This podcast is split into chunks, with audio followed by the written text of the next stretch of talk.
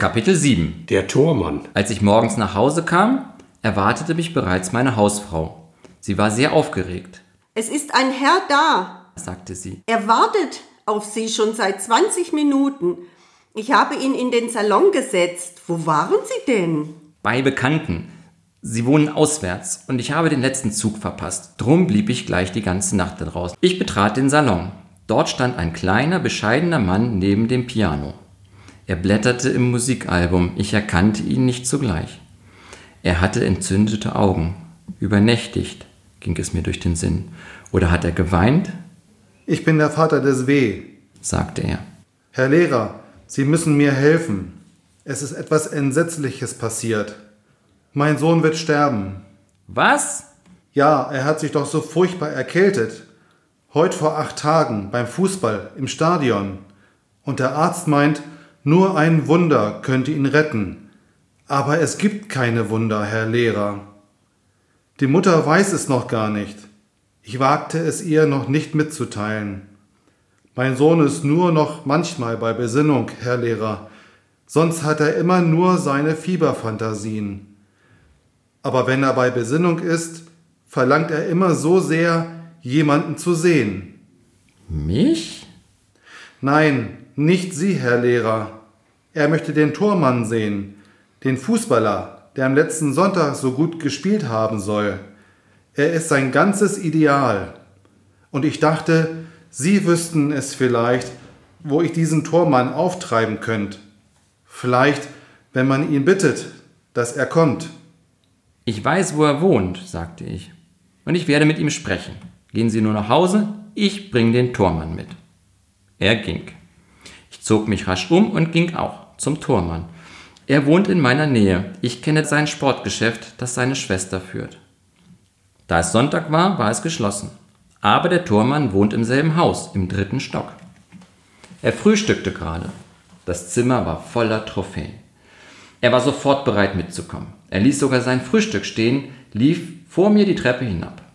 Er nahm für uns beide ein Taxi und ließ mich nicht zahlen. In der Haustür empfing uns der Vater. Er schien noch kleiner geworden zu sein, Er ist nicht bei sich. sagte er leise. Und der Arzt ist da. Aber kommen Sie nur herein, meine Herren. Ich danke Ihnen vielmals, Herr Tormann. Das Zimmer war halb dunkel und in einer Ecke stand ein breites Bett. Dort lag er. Sein Kopf war hochrot und es fiel mir ein, dass er der Kleinste der Klasse war. Seine Mutter war auch klein. Der große Tormann blieb verlegen stehen.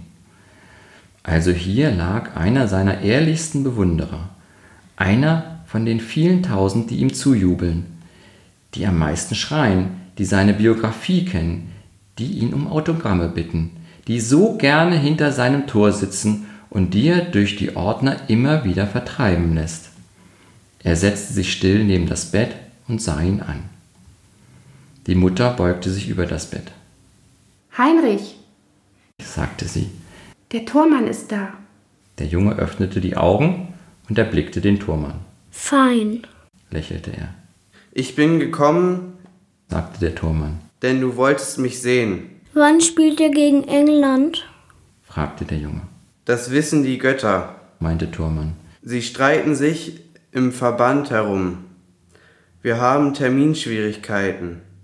Ich glaube, wir werden eher noch gegen Schottland spielen. Gegen die Schotten geht's leichter.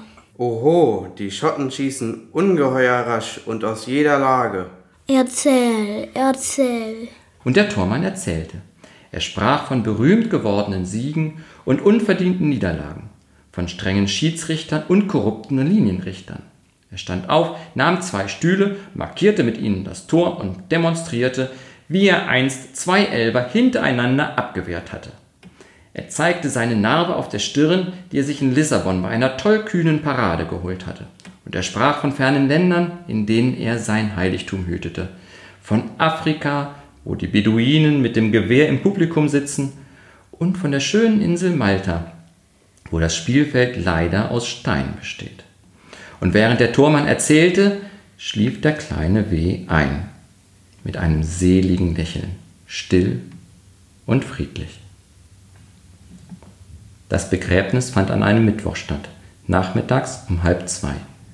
Die Märzsonne schien, Ostern war nicht mehr weit. Wir standen um das offene Grab. Der Sarg lag schon unten. Der Direktor war anwesend mit fast allen Kollegen. Nur der Physiker fehlte, ein Sonderling. Der Pfarrer hielt die Grabrede. Die Eltern und einige Verwandte verharrten regungslos. Und im Halbkreis uns gegenüber standen die Mitschüler des Verstorbenen, die ganze Klasse, alle 25. Neben dem Grab lagen die Blumen. Ein schöner Kranz trug auf einer gelb-grünen Schleife die Worte Letzte Grüße. Dein Tormann. Und während der Pfarrer von der Blume sprach, die blühte und bricht, entdeckte ich den N.